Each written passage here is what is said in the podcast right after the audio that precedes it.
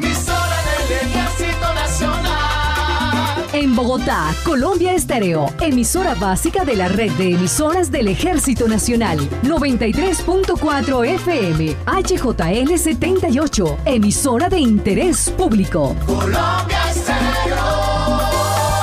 Colombia Estéreo. Los jueves, escuche en Avanzando por Colombia el programa de memoria histórica del Comando General de las Fuerzas Militares. Buenas tardes, bienvenidos a su programa institucional. Hoy invitado especial, ¿no? Construyendo la memoria histórica de la Armada Nacional. Eh, la historia, eh, digamos, de todo como inicia la memoria histórica en las fuerzas militares, pues tenemos que remontarnos cuando se crea el Comando Conjunto Estratégico de Transición. Eh, estamos hablando del año 2014. Posteriormente, en el 2015, se empieza a darle una trascendencia a los temas de memoria histórica y cada una de las fuerzas, Mario, empieza a preocuparse por estos temas y empiezan a, a surtir toda una serie de efectos organizacionales en cada una de las fuerzas, eh, tanto en ejército, tanto en armada como en fuerza aérea y posteriormente también en la misma Policía Nacional.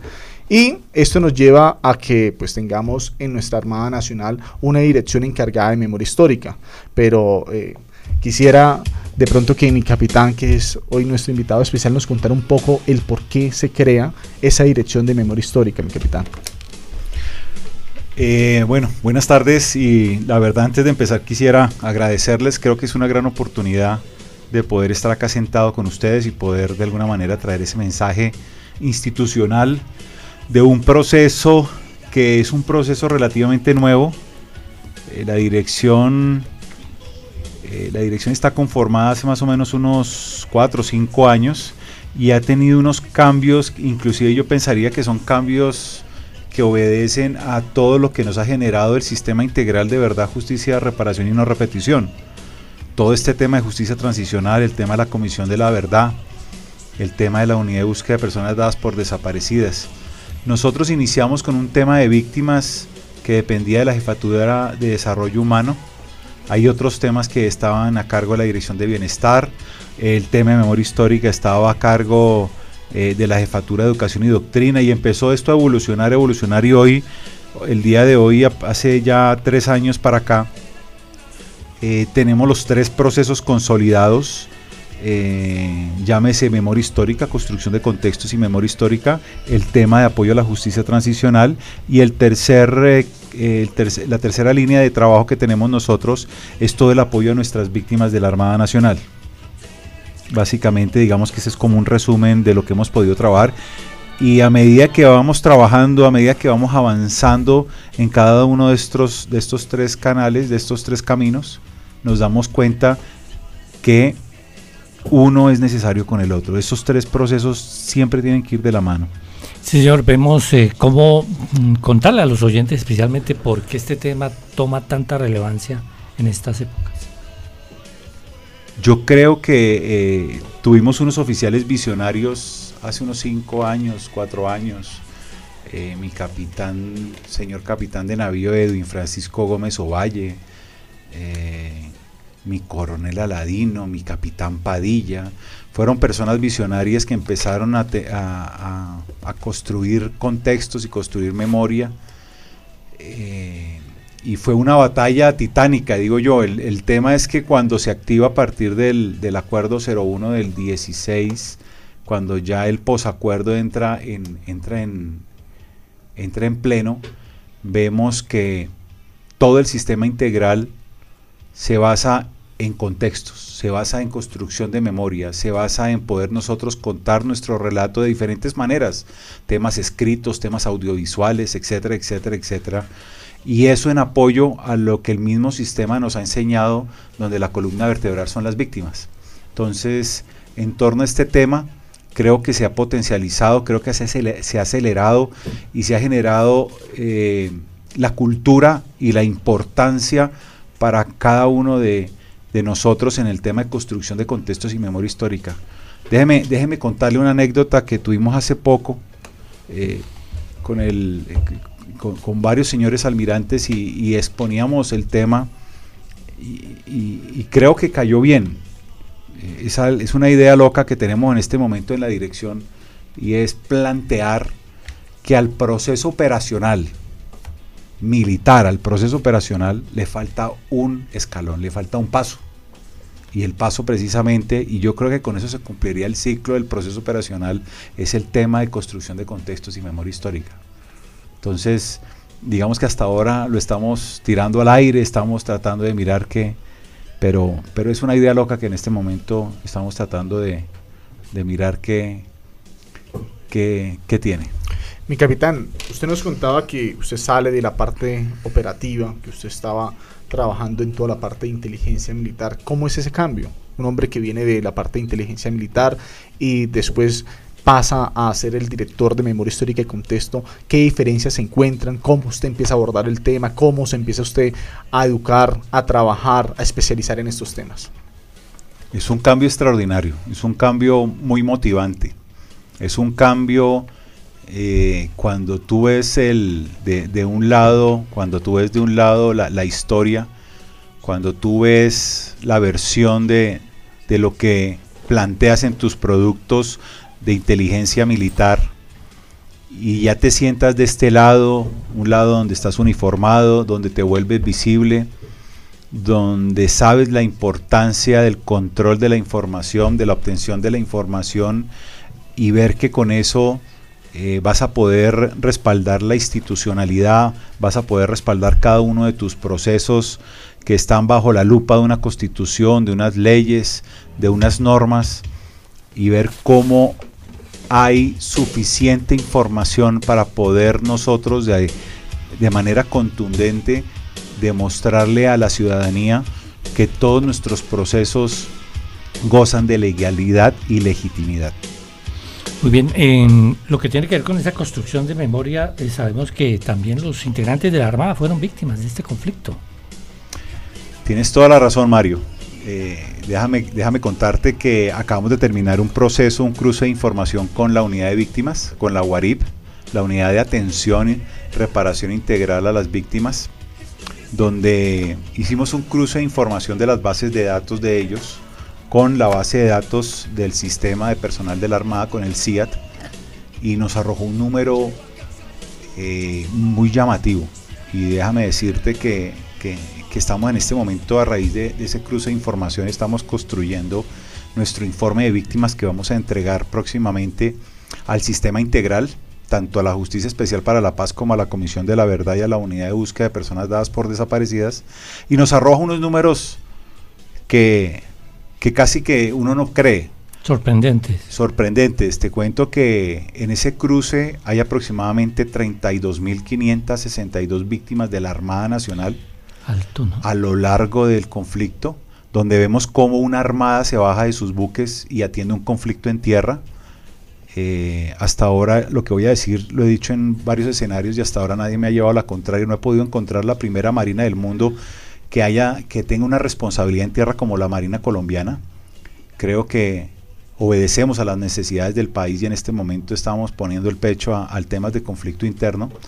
Y de esos 32 mil y tantas víctimas que tenemos, eh, un poco más de la mitad, estamos rondando por el 55% de esas víctimas son muchachos infantes de marinas regulares, que por temas legales son, eh, desde el punto de vista institucional, tiene una complejidad poder atenderlos a ellos y poder darle la mano. Estamos en ese esfuerzo y, y, estamos trabajando para poder visibilizar, ese, en ese sentido, poder visibilizar todo lo que ellos nos han apoyado y todo lo que ellos le dejaron al país en, en, sus, en su labor, en su diario, en su diario trajín.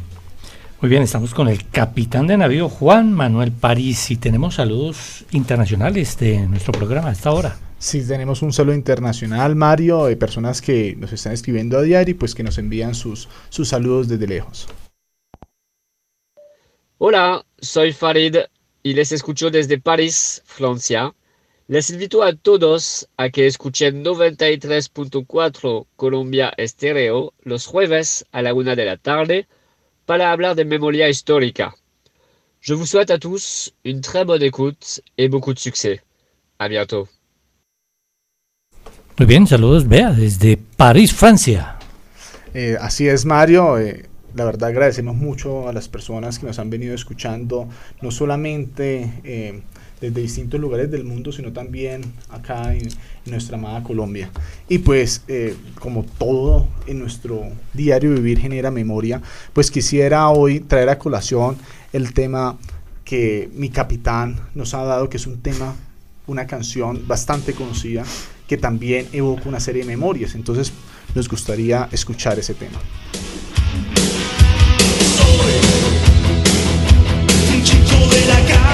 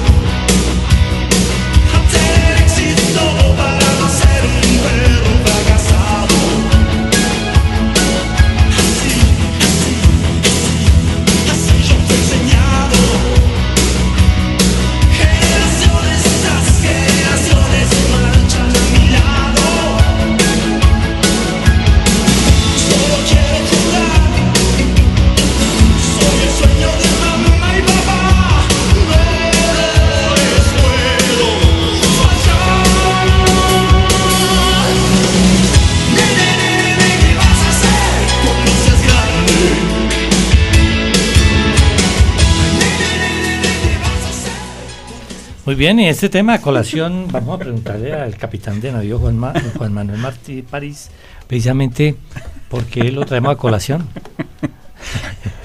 Ay, María. Pero usted lo vimos en los conciertos de la, del 86. Eh, bueno, cu- cuando, cuando el capitán Landines me dice, dígame una canción, pues la primera que se me vino a la cabeza fue esta.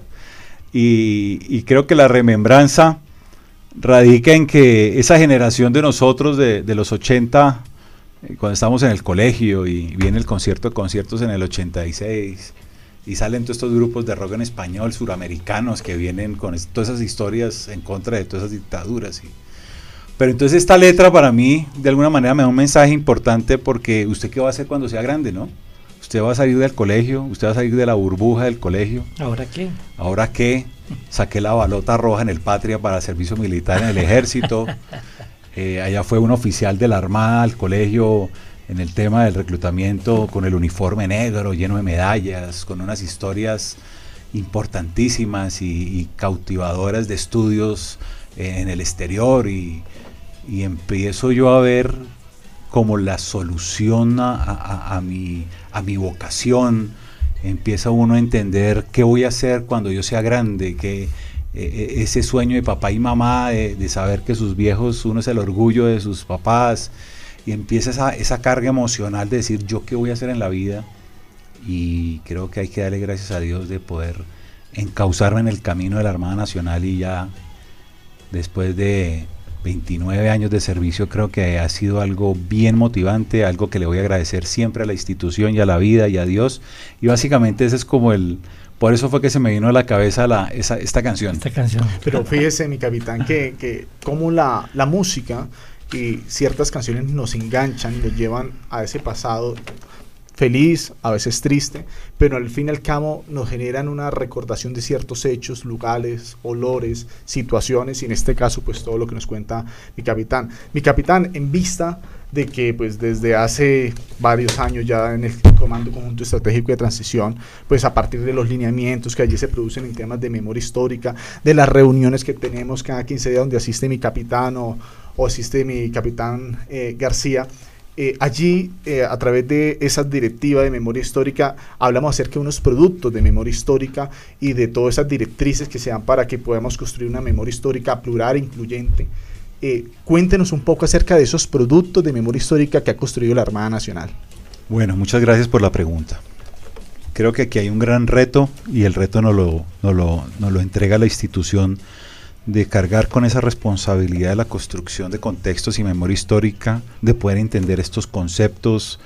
Eh, quiero comentarte que hace unas semanas estábamos en reunión con la doctora Giovanna Pérez, que es la directora de construcción de memoria histórica del Centro Nacional de Memoria Histórica, y, y ella de una manera rápida saca una conclusión y dice, eh, de una manera sorprendente, y lo digo con todo respeto, me dice, ustedes son empíricos, ustedes están, ustedes están en el campo del empirismo, aquí poder nosotros con palos de ciego tratar de usted entender el concepto de una construcción de memoria, poder entender esa construcción con el uniforme puesto desde la actividad todavía, de, de esa necesidad de usted poder demostrarle al país todo lo que usted está haciendo. Y, ahí empieza precisamente el gran reto. Empieza usted a, a hablar con los señores almirantes, buscando pautas. Eh, tengo el señor almirante Carlos Gustavo Serrano Álvarez, mi, jefe, el jefe jurídico de la Armada Integral, de la Jefatura Jurídica Integral de la Armada Nacional, nos ha dado unas pautas claras y en ese sentido empezamos a construir cosas, empezamos a, a tratar de generar esos pinos paso a paso, ver que tenemos en nuestra oficina oficiales y suboficiales navales, infantes de marina, eh, y poder ese reto, sacar adelante ese reto, creo que es algo muy importante. Eh, yo sí quisiera también, si ustedes me lo permiten, comentarles que una de las grandes felicidades o una de las grandes eh, temas en, en los que yo me he visto enfrentado en este cargo es que me he encontrado con mucha gente que es muy amiga de la Armada Nacional, que es amiga de las fuerzas militares. Y empezamos a, trabajar en ese sentido. Entonces hoy, hoy estamos construyendo eh, videos para, para este año, después de una reunión que tuvimos, tomamos la decisión de priorizar los eventos que en el marco del derecho internacional humanitario la Armada Nacional se ha visto afectada y priorizamos cinco hechos para poder trabajar en eso todo el 2019. Y es eh, la toma de jurado, que vale la pena aclarar que el 12 de diciembre se cumplen 20 años de la toma de jurado. Tenemos, la, eh, tenemos el ataque a la, a la base de patrullaje móvil en Niscuandé. Tenemos el ataque de Cerro Tokio tenemos la emboscada o el ataque contra una comisión administrativa que salía de Puerto Leguízamo a Latagua, eh, donde murió la única, oíganlo bien, la única militar asesinada en el conflicto, que, que hace muy poco la, Un justi- edificio, ¿no? la De justicia, penal, militar. la justicia penal militar Lleva ese nombre. eh, lleva el nombre precisamente de, de, de la teniente Laura Prieto.